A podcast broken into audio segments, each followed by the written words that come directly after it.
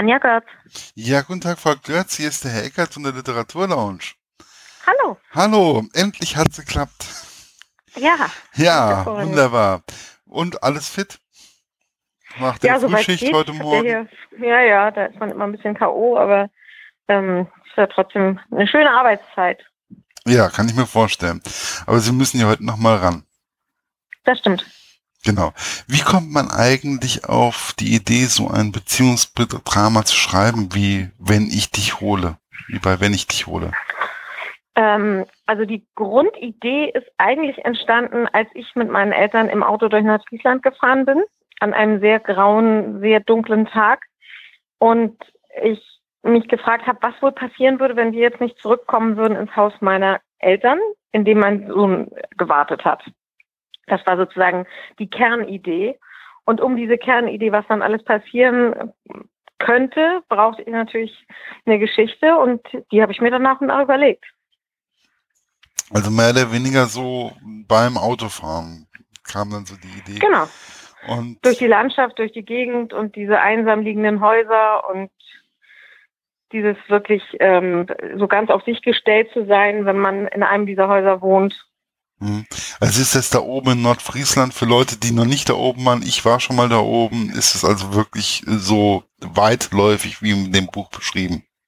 Ja, also ja. Also nicht überall natürlich, auch da gibt es Städte und kleine Gemeinden, aber es gibt schon diese Gegenden, wo dann auf einer Seite der Deich kommt und danach die Nordsee und auf der anderen Seite äh, vielleicht noch ein schmaler Weg oder so eine alte Betonstraße und die, man kann die anderen Häuser sehen, aber sie sind natürlich schon eine ganze, ganz ein paar Kilometer entfernt. Wie war das eigentlich, dass Sie, Sie haben ja den Bendix, den Vater von dem kleinen Lewe, ganz weit weggebracht, mehr oder weniger, also,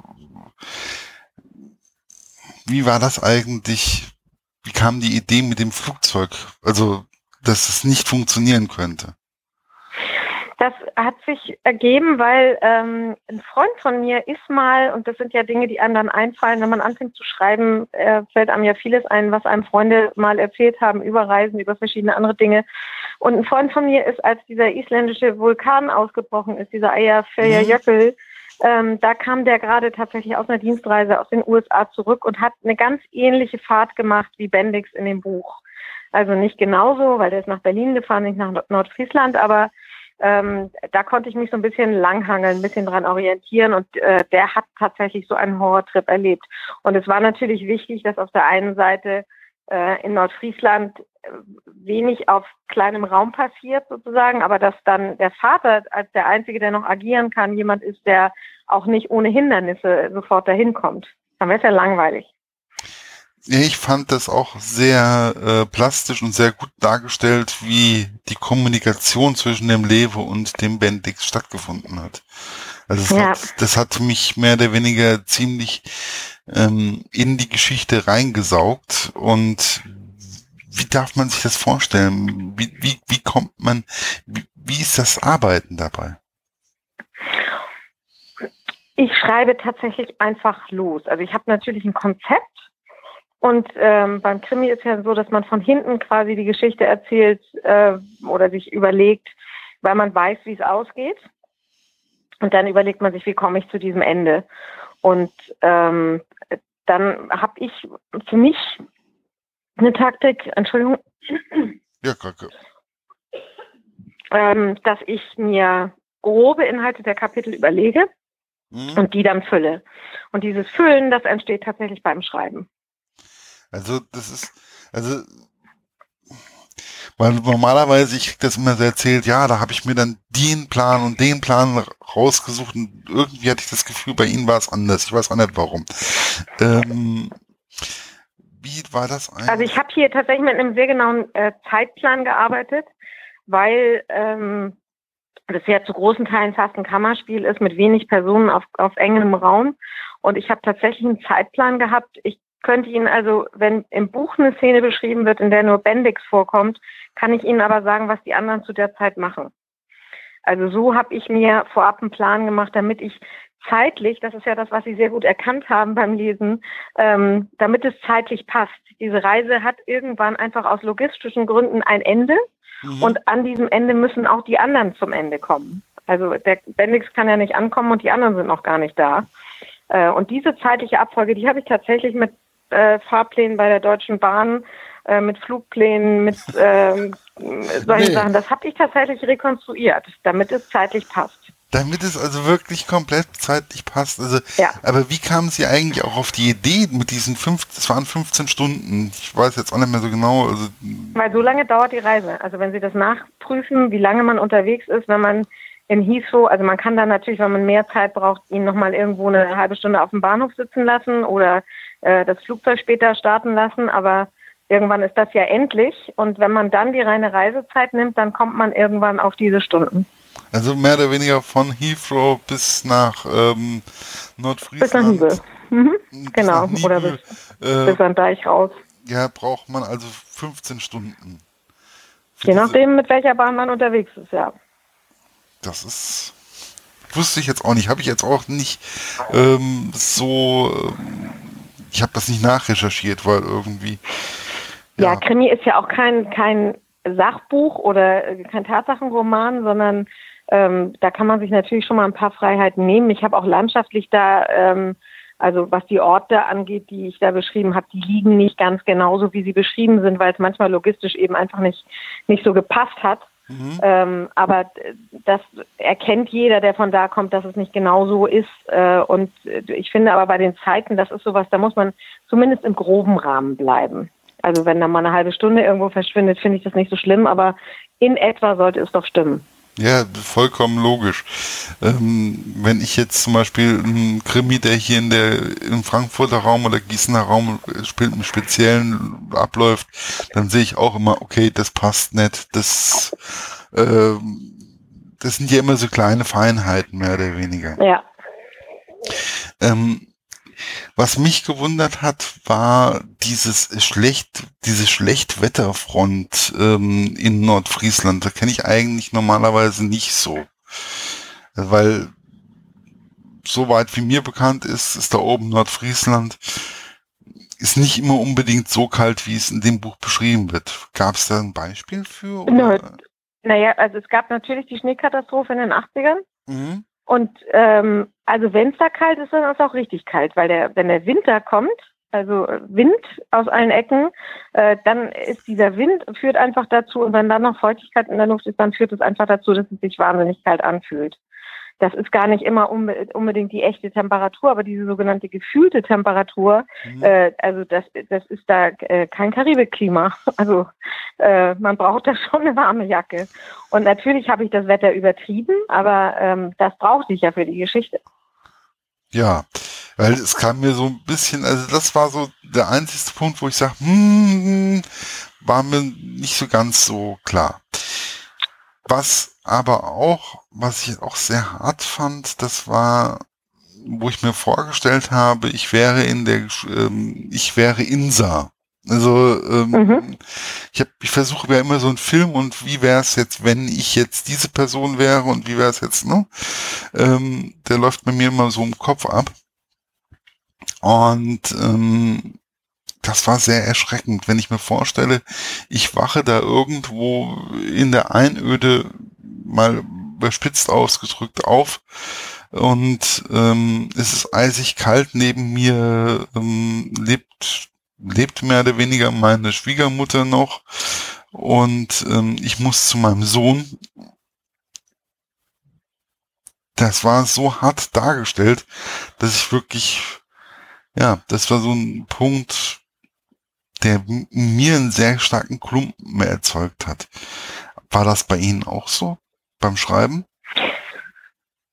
Ne, das war natürlich schon nicht einfach, das zu schreiben und sich auch zu überlegen. Also äh, für mich war klar, äh, dass die es, äh, diese, diese alte Geschichte mit Kill Your Darlings, also dass man sich auch von Leuten mal trennen muss in so einem äh, Krimi, ähm, das ist immer schwierig, wenn man dann Personen zurücklassen muss. Und natürlich ähm, ist es auch schwierig, ähm, so gerade Personen, von die, man erst sehr liebevoll schildert, ähm, dann sterben zu lassen. Auf der anderen Seite muss man ja auch die Mittel haben, um darzustellen, wie gefährlich die Situation ist. Mhm. Und ähm, dann kommt dazu, wie hätte ich, wenn man sich dann überlegt, die Oma hätte auch überlebt, wie hätte die dann diesen Weg schaffen sollen mit ihrer Krankheit? Also da sind so viele Sachen, da war die einzig logische Folge zu sagen, um die Bedrohlichkeit der Situation und die Skrupellosigkeit dieser Frau, die da auftaucht, darzustellen, muss irgendetwas Einschneidendes passieren. Mhm. Und dann muss man sich eben überlegen, was passieren kann. Ja, wobei wir ja bei der Skrupellosigkeit Personen ähm, bei der Henrike sind, die ja schon ja eine leicht psychische Störung hat. Ähm, das wobei da gab es ja dann auch immer so diese Einschübe bei der Henrike, die dann eigentlich auch erklärt haben, warum sie so geworden ist. Ähm, Gab es da auch irgendwas, was sie da bewegt hat, dazu diese Person so zu erfinden? Nee, also man kann ja auch Dinge, die einem so einfach so schlecht erklären, die kommen halt irgendwo her und dann ähm, ist es natürlich so, dass man Recherchequellen nutzt. Also ich habe, äh, was die Oma angeht, auch lange mit einem Arzt telefoniert, was passiert eben, wenn man Medikamente falsch dosiert und wie und ähm, was ist tatsächlich auch eine sanfte Art, äh, dann zu sterben. Also was kann passieren, ähm, wenn man eben die Medikamente falsch dosiert. Und genauso habe ich mit einem Psychologen lange darüber gesprochen, äh, wie sich das auswirkt, wenn jemand so strukturiert ist wie die Henrike oder welche Eigenschaften die hat oder mhm. was typisch wäre für solche Menschen oder wie weit es gehen kann, wenn man so obsessiv in jemanden verliebt ist, ähm, zu was einen das treiben kann und äh, weil ich eben einfach wissen wollte, ob das realistisch ist. Und äh, da sucht man sich dann eben Fachleute, mit denen man darüber spricht und äh, in, in diesen Gesprächen und auch in dem, was man sich dann danach so überlegt, da entwickelt sich dann so eine Person und da äh, passieren dann Dinge ähm, und äh, erzählt mir, also mir, bei mir ist dann so, dass sich während des Schreibens dann die Geschichte weiterentwickelt. Und dann gibt es immer noch mal Situationen, wo man vielleicht dann noch mal nachfragt bei seiner Recherchequelle, ob das so geht oder nicht. Mhm. Aber ich glaube, das machen alle so, dass man dann eben einfach sich auch ein bisschen ähm, Input und Wahrheitsgehalt von außen holt. Ja, Nochmal so ein bisschen rückversichern. Ja, gar nicht rückversichern, sondern einfach tatsächlich äh, so, ähm, was so die Wahrheit, den Wahrheitsgehalt mhm. angeht. Also, dass man nicht pur erfindet, sondern dass man tatsächlich äh, das auf äh, realistischen Fakten gründet, was man da so schreibt. Ja, das ist ja einfach, weil manche Leser versuchen einen ja dann auch das Ganze so ein bisschen ähm, ja, vorzuhalten auch. Wobei ich finde, es ist einfach, also 251 Seiten waren es, glaube ich. Ja, ungefähr. Mhm. So Pi mal Daumen, also 250 irgendwie. Ich fand, es war sehr kurzatmig geschrieben, es war sehr rein zum Reinsaugen. Und was mich auch erschreckt hat, das war der Polizist oder die Polizisten in diesem Roman, in diesem Krimi, die dem Vater mehr oder weniger nicht glauben wollten. Naja, das ist natürlich jemand, der äh, wenig Erfahrung hat mit solchen Dingen. Also das ist halt bei diesen Dorfpolizisten, die es ja so nicht mehr gibt, aber die hatten halt ihre Reviere zu Hause im Wohnzimmer. Ähm, auch da gibt es ein wirkliches Vorbild ähm, da, die hatten natürlich weder mit Entführung noch mit Mord und Totschlag äh, zu tun, in den seltensten Fällen. Also die sind in erster Linie damit beschäftigt, ähm, entlaufene Hunde wieder einzusammeln und Nachbarschaftsstreit zu schlichten. Und natürlich versucht er, das den äh, erstmal zu beruhigen. Also es ist ja auch nicht so, dass er das nicht ernst nimmt, sondern er geht dem nach. Er nimmt sofort eine Vermisstenanzeige auf nach den, nach den Erwachsenen. Also es ist nicht so, dass er das nicht ernst nimmt. Nein, er nein, ist nein, nur so, er ist nur eben, also er hat diese nordfriesische Gelassenheit zu sagen, nur mal langsam und durchatmen und wir gucken uns das ganz in Ruhe an und dann wird agiert. Und das, was eben äh, für manche auch so als, als Dummheit oder als Tump rüberkommt, das ist ja bei denen nicht so. Der ist vielleicht langsamer als andere, aber dafür vielleicht auch ein bisschen gründlicher. Er ist gemütlicher, würde ich sagen. Ja, also ich würde ja. jetzt nicht irgendwie Ding als Tomp oder irgendwie so beschreiben oder als eindimensional, sondern ich finde ihn einfach irgendwo so gemütlicher. Er ist so ein Mensch, dem man, glaube ich, auch vertrauen kann. Ja, und der ist natürlich irgendwie, der kommt aus Hamburg, wurde sozusagen strafversetzt da nach Nordfriesland und hat da zwar ganz früher mal gelebt, aber wenn man das kennt, wenn man also schon mal weg war und wiederkommt, dann ist das nicht so einfach und da muss man auch nur in die Nachbargemeinde gehen, da ist man trotzdem schon wieder ein Zugereister. Ähm, das sind so alles Dinge, mit denen, das kommt ja an einigen Stellen so durch, sind ja so Dinge, mit denen der sich so quält. Und natürlich ähm, kommt der nicht damit klar, dass dieser aufgeregte Vater ihn anranzt, der hat eine Tonalität, die, die ihm nicht gefällt. Ähm, das findet er alles ein bisschen doll und natürlich äh, ist er dann erstmal ein bisschen gebremster, als das vielleicht so ein aufgeregter Vater erwarten würde. Also ich kann aber jetzt einfach mal so sagen, das ist nicht nur in Nordfriesland so, das ist auch in Hessen so. Ähm, wenn man da ähm, die Ortsgrenzen mal kurz überschreitet und sagen wir mal neun Kilometer weit wegzieht, dann ist man auf einmal ein Zugereister. Ja. Also ja, ja, gibt genau. es, also wenn man ähm, mehr oder weniger im Dorf, auf dem Dorf groß geworden ist oder in der ländlichen Region, gibt's dieses ähm, häufiger. Genau. Und ähm, das ist, ist einfach so. Ähm,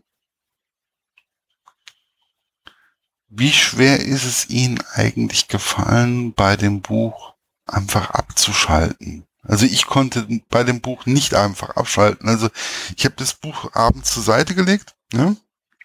sehr Mhm. schwer, schweren Herzens, weil ich wollte eigentlich weiterlesen, aber ich konnte irgendwie bei der Geschichte nicht ganz abschalten, weil es mich einfach so mitgenommen hat. Naja, also für mich war das natürlich äh, ein sehr viel längerer Prozess als für Sie und für alle anderen Leser, weil ähm, von der Idee bis es dann fertig als Buch das erste Mal auf meinem Schreibtisch lag, waren es ja also bestimmt vier Jahre. So lange. Und äh, um da mal ein bisschen weiter auszuholen, diese Idee, die hatte ich sehr lange. Ich habe mich anfangs aber auch nicht so richtig getraut, äh, Krimi zu schreiben, weil ich selber sehr gern Krimi lese und habe immer gedacht, ich kann es nicht. Ähm, und dann hat mich Zoe Beck irgendwann angesprochen äh, und gesagt, es gibt im München im Literaturhaus ein Seminar, Krimis schreiben, ob ich mich da nicht bewerben will. Da werden Stipendien ausgeschrieben. Und da habe ich mich beworben mit meinem Text, habe dann also mich das erste Mal hingesetzt und die ersten 15 Seiten geschrieben und ein Exposé geschrieben. Und das habe ich nach München geschickt und habe dann das Glück gehabt, dass ich einen dieser neun Plätze bekommen habe in diesem Seminar. Und das hat ein Jahr gedauert, dieses Seminar ähm, wobei es drei Blöcke gab, bei denen Mhm. wir uns dann im Literaturhaus getroffen haben und dazwischen wurde geschrieben. Und dann ähm, ist natürlich für mich auch ein Unterschied, weil ich weiß, wie die Geschichte ausgeht. Also ich weiß immer, was passiert. Ich habe dann irgendwann das einmal runtergeschrieben und dann fing die eigentliche Arbeit an. Also nach diesem ersten Manuskript fängt man ja eigentlich erst richtig an zu arbeiten. Dann fängt man nochmal von vorne an zu überlegen, wo gibt's Unstimmigkeiten. Dann setzt man sich nochmal mit seinem Zeitenspiegel dran und guckt, passt das jetzt alles. Äh, man überlegt nochmal, man ruft nochmal jemanden an, ob das alles so stimmt, was man recherchiert hat und solche Sachen. Und äh, das hat dann tatsächlich nochmal äh, fast dieses ganze Jahr gedauert. Und dann ging es aber sehr schnell. Nach dem Seminar hat, hat dann DTV gleich gesagt, sie möchten es gerne rausbringen. Und dann ähm, hat es halt noch mal ein bisschen gedauert, bis dann das Verlagsprogramm kam, in das es rein konnte. Das sind ja immer diese Rhythmen dann äh, Sommer, Frühjahr, Herbstprogramm bei den Verlagen. Also das war schon ein Weg für mich. Ja, aber wie war das, was war das jetzt für ein Gefühl, wo sie das, wo sie diesen Krimi mehr oder weniger das erste Mal in der Hand hatten? Das war ist äh, sensationell, weil das natürlich, weil man da so viel Arbeit reingesteckt hat und so lange dran gearbeitet hat und ähm, äh, phasenweise ja äh, Seiten auswendig konnte fast, weil man die so oft überarbeitet hat. Äh, und natürlich ist es auch dieser Moment dann zu sagen, okay, ich gebe es jetzt raus an den Verlag, so wie es ist. Ähm, natürlich bei jeder Lesung und jedes Mal, wenn man es jetzt wieder in die Hand nimmt, denkt man, oh, das hätte ich noch besser machen können und das hätte ich noch besser machen können. Aber das ist ja auch gut, weil ähm, alles, was man dadurch lernt, nimmt man dann wieder mit für den nächsten und übernächsten. Gibt es weitere Krimis, Thriller von Ihnen oder war das jetzt ein einmaliger Ausflug? Nee, ich äh, schreibe weiter äh, Krimis und Thriller. Es gibt auch schon neue Ideen, äh, aber da ist noch nichts äh, so spruchreich, spruchreich, dass man drüber reden könnte. Äh, Sollte man auch nicht unbedingt. Ich wollte nur einfach wissen, Nee. ich will einfach nur wissen, ob es neue Projekte gibt. Weil Ja, ich es fand, gibt neue, ich habe auch bin mittendrin sozusagen wieder im Schreiben und ähm, da es gibt zwei Ideen, da müssen wir jetzt noch jetzt noch ein bisschen festlegen, welches es dann wird und wie. ähm, aber es geht weiter, auf jeden Fall. einfach noch eine Runde treiben lassen. Genau. Wie wichtig ist es eigentlich auch das Schreiben ähm, für Sie, um einfach auch abzuschalten? Sie sind ja schon eine Persönlichkeit, die relativ im Rampenlicht in Anführungszeichen als Radiomoderatorin steht. Ach, das Gute bei Radio ist ja, dass einen keiner erkennt. Also das ist ja, man, man moderiert da im Radio und die Leute kennen die Stimme, aber ähm, das, das ist ja nicht so, können die Leute ja nicht so zuordnen. Und ich habe auch irgendwie natürlich dann nicht so ein populäres Gesicht wie so ein Fitzek, den jeder überall erkennt oder ähm, wie irgendeine Fernsehnase, die überall angesprochen wird. Also da ist man ja schon irgendwie sehr, sehr äh, unter dem Radar, was Radio angeht. Deswegen ähm, das ist halt immer eine ganz andere Welt. Also im, im, Radio beschäftige ich mich mit Politik und Kultur und äh, im Krimi kann ich dann eben einfach mal auch ganz andere Geschichten machen und äh, das kommt aber dann auch wieder zusammen, weil ich natürlich auch äh, im Grunde wieder meinen Beruf mache, wenn ich anfange zu recherchieren und sage, ich stelle mir die und die Figur vor und äh, also in der aktuellen Geschichte, in der ich schreibe, äh, kommen dann ganz gewöhnliche Polizisten und Kripo-Beamte vor. Da äh, treffe ich mich dann auch mit Schutzpolizisten, die mir erzählen, wie arbeiten die eigentlich. Ich bin bei der Kripo in Flensburg gewesen und äh, habe mir da Sachen zeigen lassen. Also das, ähm, da trifft dann sozusagen der eine Beruf wieder mit dem anderen zusammen. Deswegen äh, kann ich das gar nicht so richtig trennen. Ja, aber es ist trotzdem, ich finde, also ich habe mir ihre Vita angeguckt gehabt und eigentlich wollte ich mit ihnen keine Sendung machen. Muss ich jetzt mal zu meiner Schande gestehen. Weil ich so, ach, nee, die kann das richtig, ich kann das nur so.